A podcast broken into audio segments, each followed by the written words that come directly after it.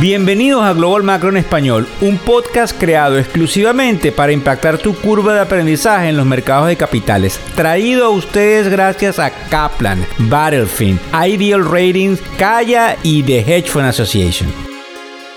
Hola, ¿cómo están? ¿Cómo les va? Buenos días. Hoy es martes 24 de enero del año 2023 y como digo yo, ya es costumbre. Buenas noches, buenas tardes o buenos días, dependiendo de donde nos estás escuchando.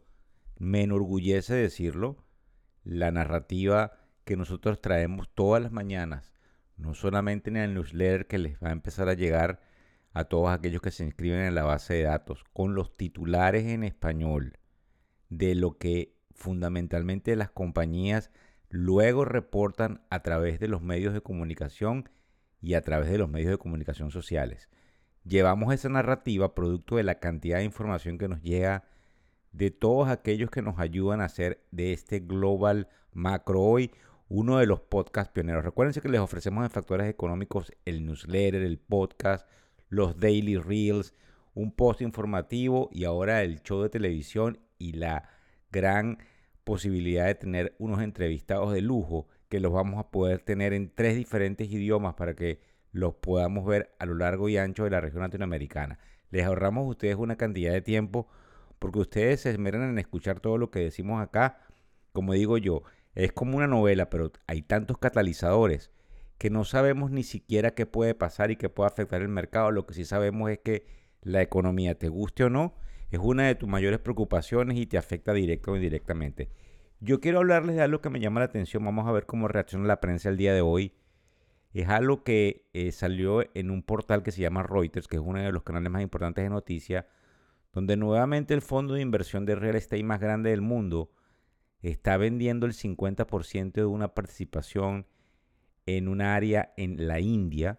Para que tengan una idea, la India es muy importante porque la India es uno de los países que este mismo año va a superar a la población de China.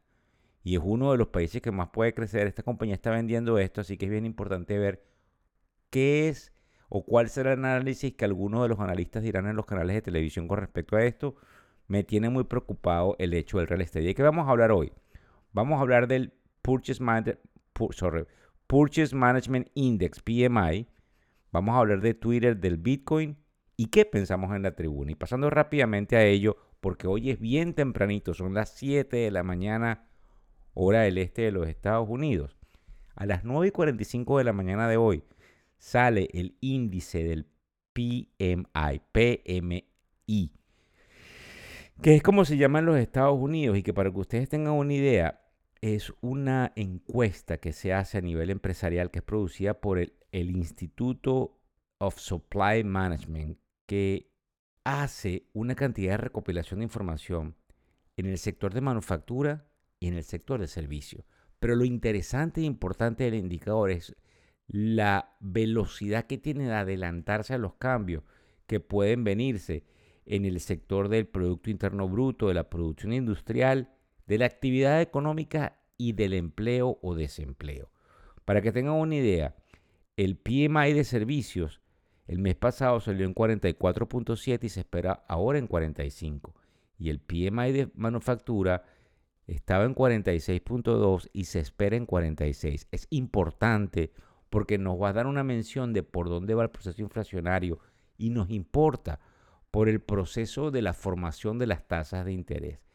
En el caso de Twitter, lo que nos llama la atención es algo increíble. Resulta que la están demandando y ustedes entienden que para que una compañía caiga en demanda porque no paga la renta, deben haber pasado una cantidad de situaciones, pero tanto en San Francisco como en Gran Bretaña, en Londres, están demandando a la compañía porque no está pagando la renta y según nos llegan informes, esto es bastante dañino para lo que puede estar haciendo la gerencia en virtud de Tesla y de SpaceX, que son dos compañías importantes de Elon Musk. No es un secreto. Elon lamentablemente, como cualquier ser humano, ha cometido algunos errores y creemos que Elon, perdón, que Elon ha tenido algunos asesores que no han sabido llevarle por el camino correcto en cuanto a lo que sería la responsabilidad social corporativa y no solamente eso, sino la habilidad de definitivamente comportarse como un líder con humildad. Tengo que decirlo porque lo sigo, lo admiro, creo que es uno de los grandes pensadores de esta etapa contemporánea, pero también admito que, que, lo veo, como se diría, no puedo decir la palabra porque estamos en un podcast y nos escuchan niños, pero ustedes entienden y comprenden. En el caso del Bitcoin, que es otra de las cosas que nos llama la atención, hay algunos analistas respetados que he venido leyendo que apuntan a lo que decíamos ayer. El Bitcoin está en una tendencia donde pudiese llegar entre 28 mil y 25 mil.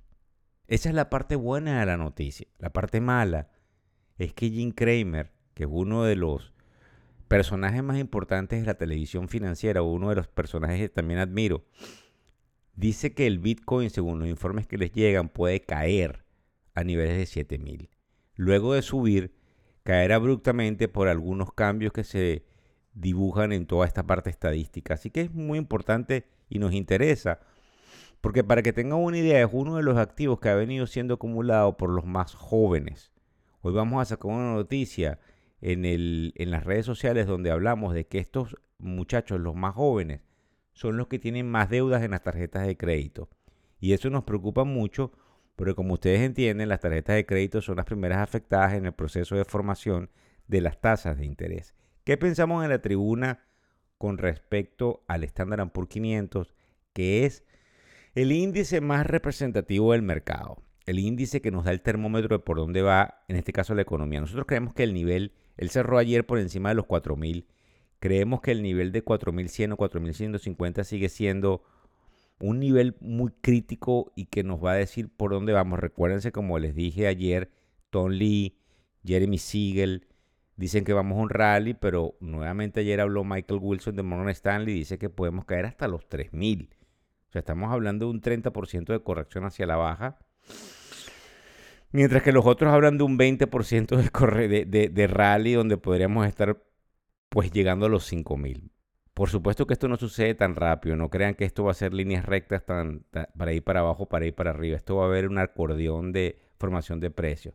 Pero nosotros creemos desde la tribuna, estamos probablemente bastante bullish, y nosotros creemos en el, en el fortalecimiento de las compañías han tenido, producto no solamente de las fuerzas desinflacionarias que estamos viendo en los indicadores, sino de que ellos han empezado a recortar costos, a reducir las presiones cambiarias, nosotros creemos que hay un alivio, como yo se los dije hace unos días atrás, en el proceso de la cadena de suministro y vemos inventarios mucho más reducidos, lo que le da a la compañía un poco de fortaleza económica, además de que viene una demanda importante en China que pudiese tener algo interesante. En la parte desinflacionaria, la única cosa que nos preocupa es cómo las compañías van a reaccionar cuando siga la narrativa de recortar costos vía recortar empleos.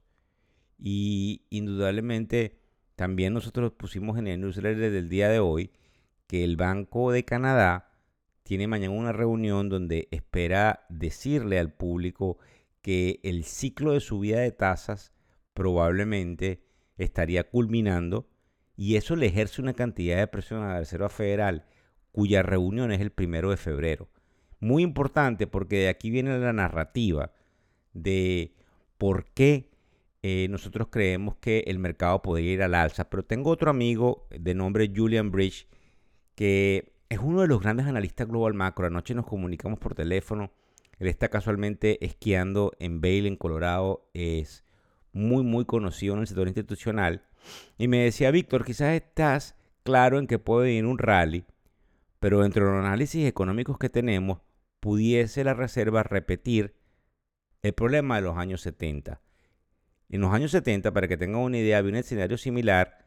La reserva, producto de las presiones, paralizó la subida de las tasas de interés para luego volver unos meses después a subir abruptamente tasas de interés porque se le despegó la inflación.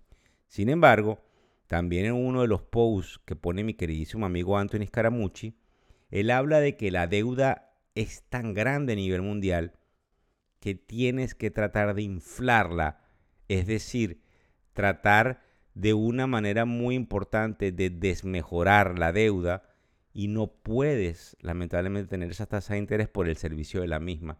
Así que es bien complicado lo que tenemos en materia económica y les agradezco a todos por seguirnos a través de las redes. No, vienen, no vengo hoy con la misma pasión, probablemente porque es muy tempranito y estoy parado desde las 4.35 de la mañana leyendo información para llevarles esto bien temprano porque también dentro del día a día tenemos una cantidad de reuniones. No sé si saben que en Miami se celebra lo que se llama el Hedge Fund Week y nosotros tenemos que estar presentes en una cantidad de, digamos, eh, eh, organizaciones que nos invitan a reuniones que se están sucediendo, sobre todo en el área de Miami Beach, donde le vamos a estar llevando probablemente algunos reels y alguna información bien interesante. Muchas gracias por seguirnos a través de todas las redes sociales. No olviden observar todo lo que les entregamos, pues esa narrativa, te guste o no, te afecta directa o indirectamente. El podcast Global Macro y de Factores Económicos ofrece una visión global de los mercados de valores y dicho análisis es producto de la compilación traída por diferentes fuentes de investigación de mercados institucionales.